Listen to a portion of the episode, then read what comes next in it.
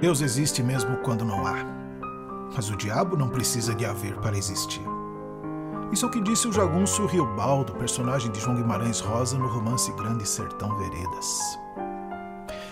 Emil Brunner, eminente teólogo suíço do século XX, em seu livro Nossa Fé, diz algo mais ou menos assim: Não, Deus não existe. O que existe são as árvores, as pedras, as montanhas. Deus não é uma coisa entre outras coisas. Deus não existe. Deus é. E o filósofo poeta francês Paul Valéry, morto em 1945, indagava: que seria de nós sem o socorro das coisas que não existem? O nosso poeta brasileiríssimo Manuel de Barros, que ficou encantado em 2014, arremata: as coisas que não existem são mais bonitas. Stephen Hawking, o famoso astrofísico inglês falecido em 2018, em sua obra publicada postumamente intitulada Breves Respostas para Grandes Questões, traz como título do primeiro capítulo a pergunta: Deus existe? Parece que temos que admitir: Deus é, mesmo quando não há. Deus é a alternativa entre dois absurdos. De um lado, a teoria incrível de que o universo surgiu espontaneamente de um estalo de proporções colossais e que tudo mais seria consequência desse acontecimento estrondoso sem causa. Do outro lado, a explicação inexplicável de que o universo teria sido criado por um ser supremo, ou ele mesmo incriado, o motor não movido que deu origem a todos os demais movimentos. Assim como a noção de ser o universo infinito é um paradoxo irreconciliável, também o é a ideia de que ele seja finito se o universo tiver um fim, sempre vamos nos perguntar: mas e o que haverá para além da fronteira final do universo? Acontece que a nossa mente não dá conta de resolver simplistamente certos paradoxos. Para uns, Deus é a divina pessoa, para outros, uma força cósmica, tal como a energia ou a gravidade. Para alguns, é um ser que se revela diretamente aos corações humanos. Para outros, é aquele mistério tremendo, Deus abscôndito, que se esconde nos mais humildes da terra, se disfarça nas faces dos mais pobres. Há quem acredite que Deus é o ser supremo a quem se chega pela fé. Há outros que afirmam que Ele é que nos vem pelo amor. Onde está Deus? Os místicos diziam: onde estiver o amor, aí Deus está. Diferente das pedras, das árvores e das montanhas que visivelmente existem, o amor, a justiça, a bondade e a beleza são invisíveis. Pode-se até dizer que talvez nem existam. Mas o que seria de nós sem o socorro das coisas que não existem? Como poderíamos viver sem o amor, a justiça, a bondade? Como viveríamos sem o invisível, intangível, indizível? Especialmente a beleza quem suportaria a existência sem a beleza? A beleza é a sombra de Deus no mundo, declamava a poetisa chilena Gabriela Mistral. Pessoas boas e mansas creem num Deus igualmente bom e misericordioso, enquanto as pessoas más e perversas creem num Deus cruel e vingativo. Assim pensava o poeta, teólogo, psicanalista Rubem Alves. E quer saber? Até mesmo os que não creem, mas conhecem o amor, sem saber, pronunciam o mais sagrado dos nomes de Deus. Dize-me quem é o teu Deus, e eu te direi quem és.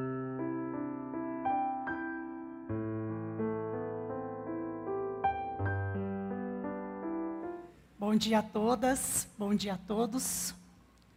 Amor, essa coisa que parece que existe tanto no dia das mães, no dia dos pais, no dia dos namorados, no dia do nosso aniversário, e que parece que definitivamente não existe quando a gente ouve falar de guerras ou quando estamos em clima de disputas políticas. Amor, essa coisa que parece que existe tanto nas declarações das redes sociais. Mas parece que definitivamente não existe quando a gente é o vizinho. Escuta os ais, os gritos. Amor, essa coisa que me faz perguntar. Acho que a pergunta é um pouquinho chocante demais, por isso deu esse som. Como é que a gente reconhece uma uva? Essa, essa é a pergunta. Eu sei que parece que não tem muito a ver, mas como é que a gente reconhece uma uva? Vamos parar para pensar um pouco. Porque existe uma variedade imensa de uvas. Eu fiz algumas pesquisas, resolvi ficar só com uma que me pareceu um pouquinho mais, é, não completa, mas pelo menos mais confiável. Só no estado de Santa Catarina, no ano de 2021, foram estudadas 36 variedades de uvas. É muita uva, né? É muito tipo de uva. E apesar de uma variedade tão grande, quando a gente vê uma uva, come uma uva, a gente sabe que é uva, né? A gente não tem dúvidas de, aquilo, de que aquilo é uva. Pode ou não ter semente, pode ser roxa, pode ser verde, pode ser rubi, pode ser daquela que a gente tira a casca, pode ser daquela que é mais difícil de tirar a casca, né? Só se for com uma faca. É tudo uva, não tem dúvidas sobre isso. Uva que tem vitamina C, que ajuda na imunidade da gente, tem potássio, que é importante para o nosso corpo, para a nossa vitalidade, para a nossa força. E aí você pode me perguntar, tá, mas afinal, o que, que isso tem a ver com amor? Tem a ver que, lendo o Evangelho de João, no capítulo 15, a gente entende que Jesus comparou o amor a uva. No ano passado, no modo online, a gente conversou um pouco sobre esse texto. Se você quiser revisitar depois, vá lá em João 15. Lá nós lemos que Jesus sugeriu que a gente demonstra quem é a partir do nosso amor. Que a gente demonstra que é seguidor de Jesus quando a gente ama, quando a gente dá frutos. E aí ele usa a metáfora da uva. É uma sugestão de que é o fruto, é a uva, é o amor que mostra quem a gente é. A uva diz quem é o galho. A uva diz se o galho pertence à árvore de Deus. Não é o galho que diz se a uva é uva. O galho pode ser grosso, pode ser fino, pode ser meio tortinho, pode ser mais reto, mas se ele dá uva, então ele é galho de videira. E eu escolhi começar por aqui, porque parece que no dia a dia a gente tem se preocupado mais com a aparência dos galhos e perdeu um pouquinho de contato com o que é a uva, o amor. Parece que a gente anda meio confuso, desperdiçando, por exemplo, safras inteiras, porque, vamos supor, a gente acha que a cor da uva não presta que faz com que a, elas não sejam uvas. Ou que o tipo delas faz com que elas não sejam uvas. Vocês já ouviram, só para vocês captarem um pouquinho melhor a ideia, já ouviram aquela frase? Você só vai saber o que é o amor de verdade quando. Aí eu fico imaginando né, o viticultor assim falando: Ei, bolinha verde, você só vai se tornar uma uva de verdade quando você for roxa. Ou então, ei, bolinha roxa, você só vai se tornar uva de verdade quando você tiver uma semente dentro de você. Ia ser meio doido, né? Mas parece que a gente faz um pouquinho isso quando se trata do amor. Ou, para piorar, parece que a gente anda chamando de uva aquilo que é casca de banana podre. A gente anda confundindo uva também com o que eu vou chamar aqui, com todo respeito, aceitem a licença poética, mas eu vou chamar aqui de vinho. Com todo respeito, tá? É aquela coisa que começa com a uva e que é até boa, muito boa, mas se passar da dose, se passar do ponto, é dor de cabeça, né? A gente pode ficar doente, pode virar alcoólatra, vocês já ouviram a expressão doente de amor? A gente passa a chamar amor de controle sobre o outro, de exploração do outro, de dependência do outro, de violência ao outro e até morte do outro.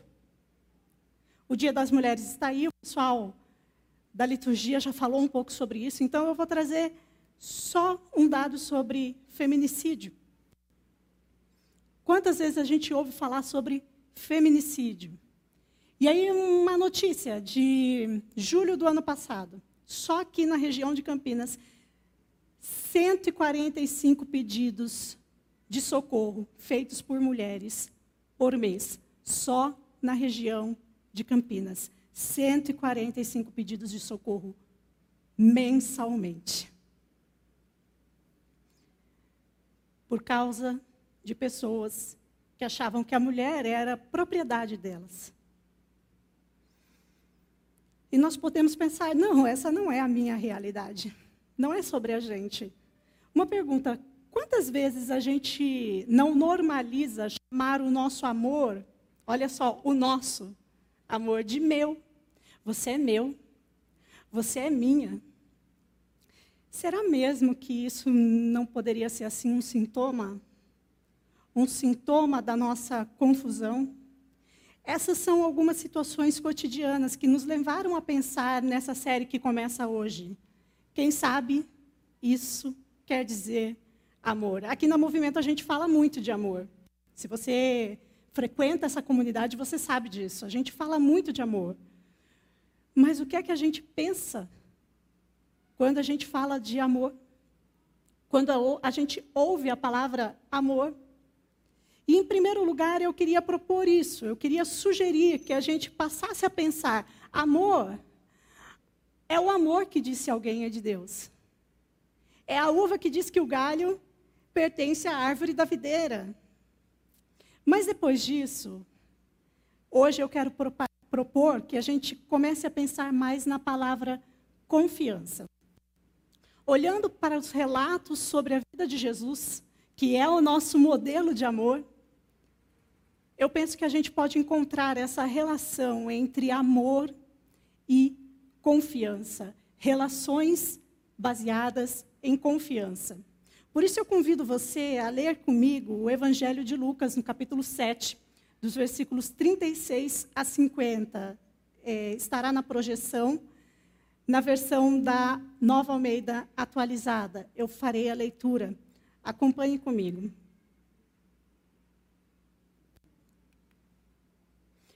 Um dos fariseus convidou Jesus para que fosse jantar com ele. Jesus, entrando na casa do fariseu, tomou lugar à mesa. E eis que uma mulher da cidade, pecadora, sabendo que ele estava jantando na casa do fariseu, foi até ele, foi até lá com um frasco feito de alabastro, cheio de perfume. Perdão, está no outro. Cheio de perfume. E estando por detrás, aos pés de Jesus, chorando, molhava-os com as suas lágrimas e os enxugava com os seus próprios cabelos. Ela beijava os pés de Jesus e os ungia com o perfume. Ao ver isto, o fariseu que o havia convidado disse consigo mesmo: se este fosse profeta, bem saberia quem e que tipo de mulher é esta que está tocando nele, porque é uma pecadora. Jesus se dirigiu ao fariseu e lhe disse: Simão, eu tenho uma coisa para lhe dizer. Ele respondeu: Diga, mestre. Jesus continuou: Certo credor tinha dois devedores. Um lhe, lhe devia 500 denários, moeda da época, e outro devia 50. E como eles não tinham com o que pagar, o credor perdoou a dívida de ambos. Qual deles, portanto, o amará mais? Simão respondeu: Penso que é aquele a quem mais perdoou. Jesus disse: Você julgou bem. E voltando-se para a mulher, Jesus disse a Simão: Você está vendo esta mulher? Quando entrei aqui em sua casa, você não me ofereceu água para lavar os pés. Esta, porém, molhou os meus pés com lágrimas e os enxugou com os seus cabelos. Você não me recebeu com um beijo na face. Ela, porém, desde que entrei, não deixou de beijar os meus pés. Você não ungiu a minha cabeça com óleo, mas esta com perfume ungiu os meus pés. Por isso afirmo a você que os meus pecados, que os muitos pecados dela foram perdoados, porque ela muito amou. Mas aquele a quem pouco se perdoa, pouco ama. Então Jesus disse à mulher: Os seus pecados estão perdoados. Os que estavam com ele à mesa começaram a dizer entre si: Quem é este que até perdoa pecados? Mas Jesus disse à mulher: A sua fé salvou você. Vá em paz. Que texto, gente. Eu acho esse texto espetacular. E das últimas vezes que eu o li, eu fiquei intrigada especialmente com duas partes dele. A primeira se refere ao verso 47, porque, primeiro, parece que o amor da mulher, o amor daquela que foi chamada de pecadora, fez com que ela fosse perdoada. Afirmo a vocês que os muitos pecados dela foram perdoados porque ela muito amou, mas logo em seguida, parece que foi o perdão de Jesus que fez com que ela o amasse. Mas aquele a quem pouco se perdoa, pouco ama. E aí ele estava fazendo ali referência à parábola que ele contou para o fariseu Simão. Só que aí, além disso, né, vem o verso 48. Então Jesus disse à mulher: Os seus pecados estão perdoados. Então, novamente dá a impressão de que Jesus ainda não tinha anunciado perdão para aquela mulher. É, pelo menos não em alto bom som, aí a gente fica meio assim, né? Quem, quem começou a história? Onde é que a gente fica nessa história? Mas a segunda coisa que me entregou foi o verso 50. Oh, esqueci de colocar o verso 50, então vamos voltar aqui. O verso 50, mas Jesus disse à mulher: A sua fé salvou você. Vá em paz. Aí eu fiquei pensando: fé? Que fé? Que fé?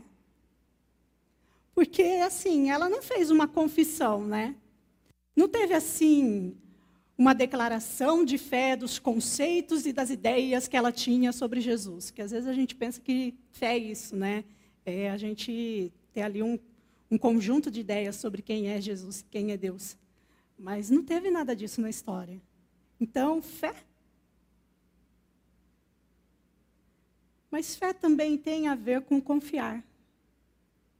E eu imagino que essa mulher, ao se lançar aos pés de Jesus, ela estava dizendo algo como: Eu confio em você, Jesus. Eu sou pecadora. Eu ando aqui pela cidade, pelas ruas, e eu tenho visto você. Eu tenho visto como você se apresenta publicamente, eu tenho visto como você trata as pessoas, eu tenho visto as suas atitudes, eu tenho visto como você fala das pessoas. Você sequer tinha falado comigo ainda, mas eu já sabia que eu podia confiar em você. Eu confio em você. Eu já sabia que eu podia me jogar aos seus pés. Eu já sabia que eu podia chorar no seu colo. Eu sei que eu posso chegar em você. Eu sei que eu posso me aproximar de você, porque você não vai me rechaçar. Eu sei que eu posso não precisar fingir com você. Eu sei que eu posso estar inteira diante de você. Porque você não vai me colocar para fora. Você não vai me humilhar. Você não vai me sufocar. Você não vai me prender.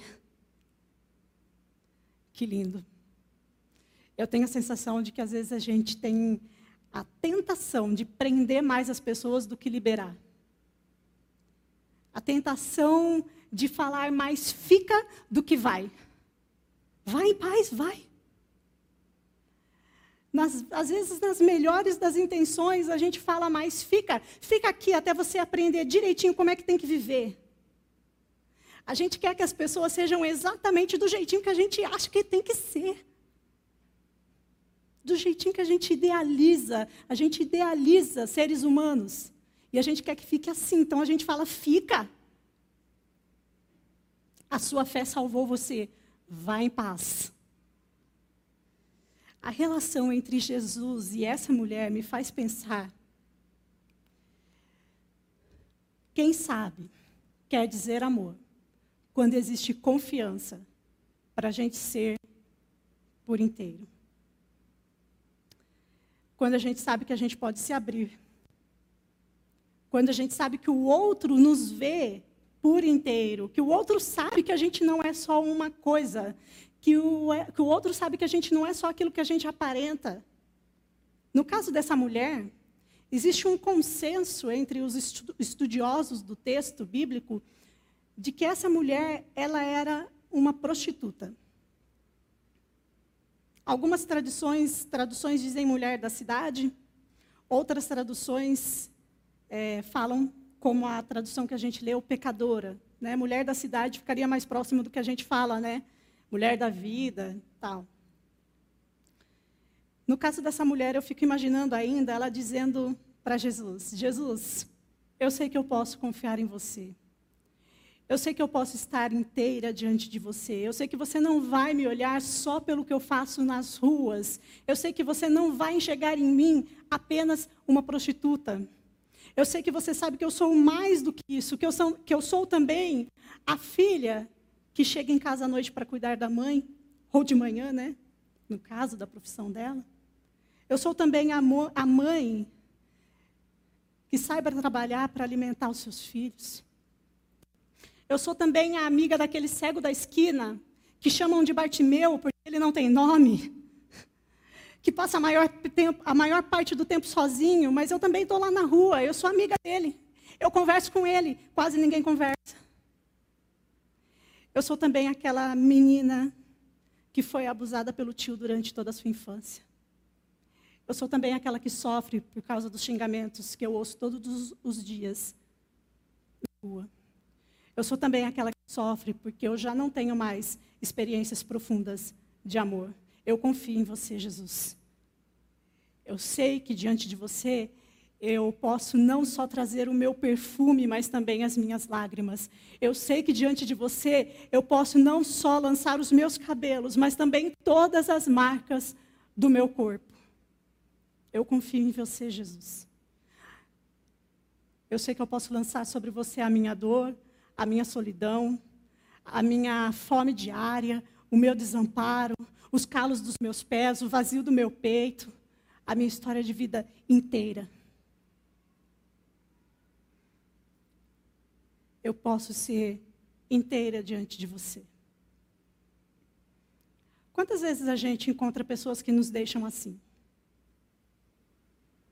Com essa sensação de que a gente pode confiar nelas.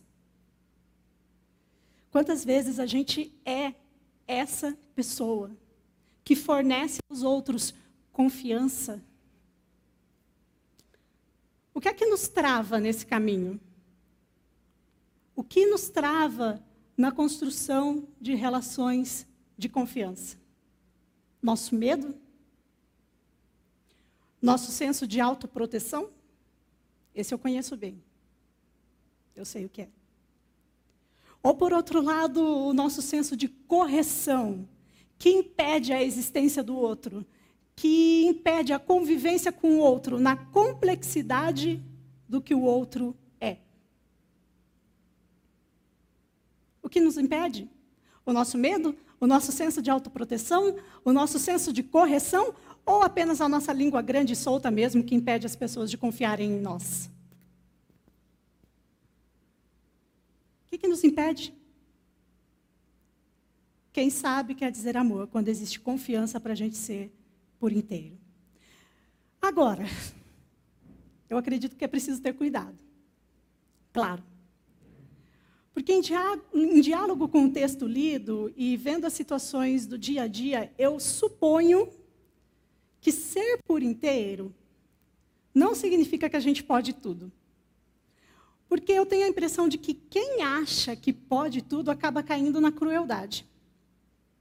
Quem acha que pode tudo, acha que pode pisar nos outros. Quem acha que pode tudo, acha que pode matar inúmeras pessoas, multidões, só para manter o seu poder. Quem acha que pode tudo, acha que pode machucar o outro, só para satisfazer assim a sua necessidade de falar, o que pensa que é certo. Então é preciso ter cuidado, porque senão a gente pode cair no desamor, a gente pode cair na pele de Simão, o fariseu. E a gente pode acabar, por exemplo, insensível ao choro. E essa é a terceira coisa que eu gostaria de propor para a gente hoje. Quem sabe quer dizer amor quando existe confiança para chorar. Que lugar tem o choro na vida da gente hoje? Eu tenho a sensação de que às vezes parece que tem tanta coisa pela qual chorar que se a gente for parar para chorar, a gente não vive mais. Alguém mais com essa sensação? Às vezes eu me sinto naquela música do João Alexandre, quem for crente velho de igreja vai saber. Vamos embora, que a jornada é muito longa e não há mais tempo para chorar por mais ninguém. Desculpem os ouvidos sensíveis à afinação. Mas é assim. Só que o perigo disso é que a gente se torne mais insensível ao choro, incapaz de chorar. Em alguns ambientes, o choro se tornou quase que pecado. É preciso ser combatido. É, o choro precisa ser exposto. Opa! Está difícil aí, né, Lucas? Estou dando trabalho. O choro precisa ser exposto como uma ação vergonhosa. Ai, a gente tem que sair correndo logo para o banheiro, senão alguém vai ver. Não é assim? Dá conta de limpar logo aí essa lágrima porque é vergonhoso chorar em público. Essa ideia de que o choro tem que ser extirpado, a ponto da gente ter até uma predisposição para desclassificar o choro. Sabe como que é? Isso não é motivo de choro. A gente faz isso até com criança. Para de chorar, vou te dar um bom motivo para chorar. Mas é também assim na nossa vida social, de adultos. Esse choro, ele não tem legitimidade, é mentira. Não é para tanto. O que é que a gente está fazendo, gente? Conta para mim, o que é que a gente está fazendo? Eu estou me incluindo nisso. É bem verdade, eu já conheci pessoas que choravam assim, um choro meio que de crocodilo, só para obter vantagens. Já conheceram também? Gente que só chora para obter vantagem. Mas se isso fizer a gente perder a capacidade e a sensibilidade para os inúmeros choros que a gente precisa chorar e deixar que os outros chorem, eu chamaria isso de tragédia. Tragédia. Porque às vezes também a gente desclassifica o choro do outro, não porque o choro do outro é ilegítimo, mas porque a gente não quer perder as nossas próprias vantagens. Porque tem choro que está pedindo para a gente sair um pouco mais do sofá, ficar um pouco menos de tempo grudado lá no sofá. Tem choro que está pedindo para a gente sair da nossa zona de conforto. Tem choro pedindo para a gente ter menos. Tem choro pedindo para a gente derrubar alguns muros que a gente construiu. Tem choro pedindo para a gente abraçar, para a gente acolher, para a gente ouvir algumas histórias. Só que parece que isso o choro do outro vai destruir a gente. Parece que se a gente parar para chorar o choro do outro, ou para legitimar o choro do outro, isso vai destruir a gente. A gente se sente em risco de vida. Será que essa sensação não acontece porque a gente perdeu mesmo a capacidade de chorar? E aí a gente acha que qualquer choro vai destruir a gente? Quem sabe quer dizer amor quando existe confiança para chorar. Confiança de que a gente vai seguir existindo. Confiança de que nós não seremos destruídos. Confiança de que não vão se aproveitar da nossa fraqueza. Pelo contrário, vão nos fortalecer, vão nos erguer, vão somar forças conosco, vão nos ajudar. E isso me leva à última sugestão de hoje. Quem sabe quer dizer amor quando existe confiança para a gente ser o nosso melhor. Eu tenho uma amiga chamada Marisa. E a Marisa, ela sempre que ela me fazia assim uma sugestão, olha, será que você não pode ir por esse e aquele caminho? E eu já olhava com aquele meu olhar arredio, que quase nunca eu tenho, o André sabe, eu não tenho esse olhar arredio. Eu não sou arredia. Mentira, eu sou. Aí ela olhava o meu olhar arredio e falava assim: calma, sou eu. Sou eu, ela falava. Calma, sou eu, pode confiar. É a Marisa que está falando. Sou eu. Eu estou aqui para te ajudar, eu não estou aqui para esganar o seu pescoço. Eu acho que a Marisa muitas e muitas vezes foi e é como Jesus na minha vida. Porque olhando para o texto, eu vejo Jesus tomando uma decisão diante daquela mulher. A decisão de não manter a cabeça dela para baixo.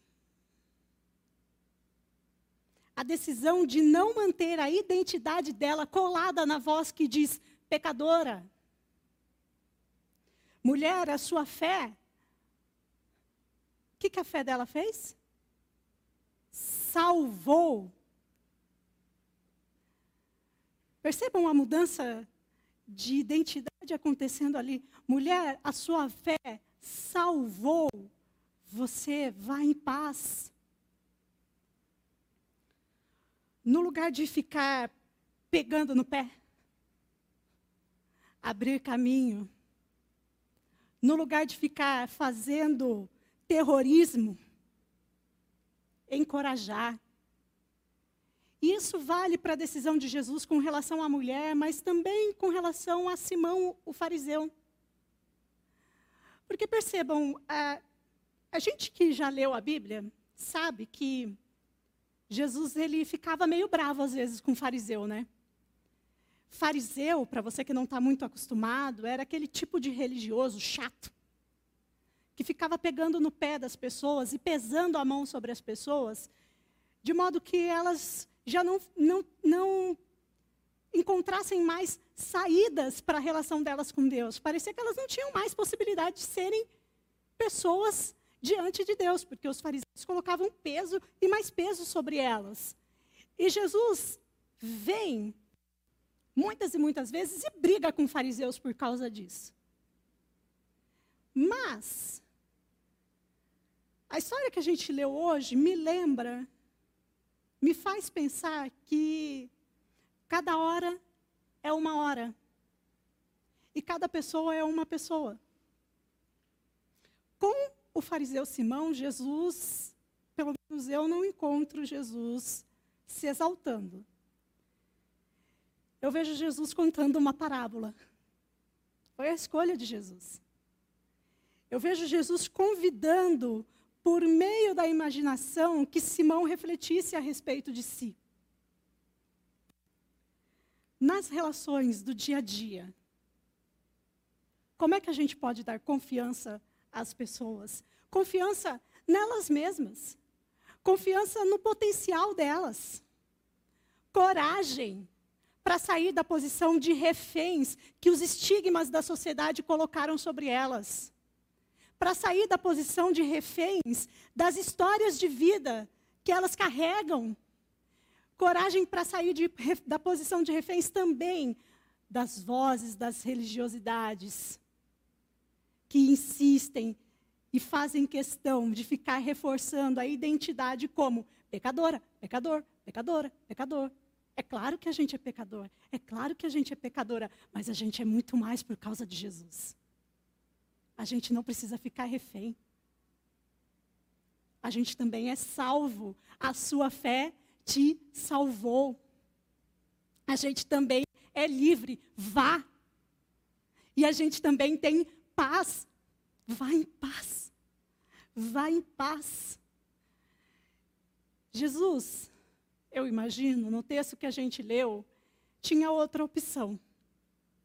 Porque diante do pensamento do fariseu, o dono da casa, ah, se Jesus soubesse, se ele fosse mesmo profeta, ele saberia que essa mulher é uma pecadora. Então, diante desse pensamento de Simão, Jesus poderia ter sacudido os pés e falado: mulher, levanta aí, preciso falar uma coisa para você. Mulher, você é mesmo uma pecadora. Você precisa mudar de vida. Mulher, o que você faz é errado e a gente precisa ter posicionamentos claros diante da sociedade. Então eu digo para você: isso que você faz é errado. De que forma isso ajudaria aquela mulher? Eu fico pensando, de que forma isso ajudaria aquela mulher? Mulher, a sua fé salvou você. Vá em paz. Mulher, eu vejo a sua fé. Eu sinto o seu choro. Eu vejo você por inteiro. Você pode ir. Eu confio que você pode ir. Confia também. Você pode ir. Quem sabe quer dizer amor quando existe confiança para ser por inteiro. Quando existe confiança para chorar. E quando existe confiança para a gente ser o nosso melhor. E eu quero terminar com um poema. Um poeminha bem singelo, mas ele vai servir como uma espécie de resumo do que a gente conversou hoje aqui, das sugestões que eu trouxe para a gente pensar no dia de hoje. Então, se você perdeu por algum motivo alguma parte, vai servir como um resumo. Quem sabe te dê até vontade de voltar depois e ouvir, ouvir né, lá no YouTube, no Spotify, o que você perdeu. Mas o mais importante, quem sabe te dê vontade, assim como eu fiquei, de mergulhar mais fundo no amor, de saborear mais e melhor o amor. Eu vou beber uma água e aí a gente vai para esse resumão. E depois a banda estará convidada a se juntar a nós, nós vamos orar. O amor é como as uvas. Não importa de que galho vem, não importa se vem do galho G, do galho L, do galho T, do galho B, do galho A, do galho H. O amor é como as uvas, brota sempre em cachos, em suas muitas variedades, formas, cores. É símbolo ao mesmo tempo da unidade e da diversidade. O amor é como as uvas, sabe produzir força a partir de suas várias partes frágeis. Quem prova do amor, quem frutifica amor, faz ser fortalecida, vejam bem, fortalecida, não enfraquecida. A imunidade. Quem prova do amor se enche de vitalidade, assim como as uvas, o amor nos refresca. Provê vitaminas e, como se não bastasse, alegria nos fornece. Quem prova do amor se enche de coragem. Quem frutifica o amor, semeia, espalha, multiplica coragem. Quem sabe isso quer dizer um pouquinho do que é amor. Vamos orar?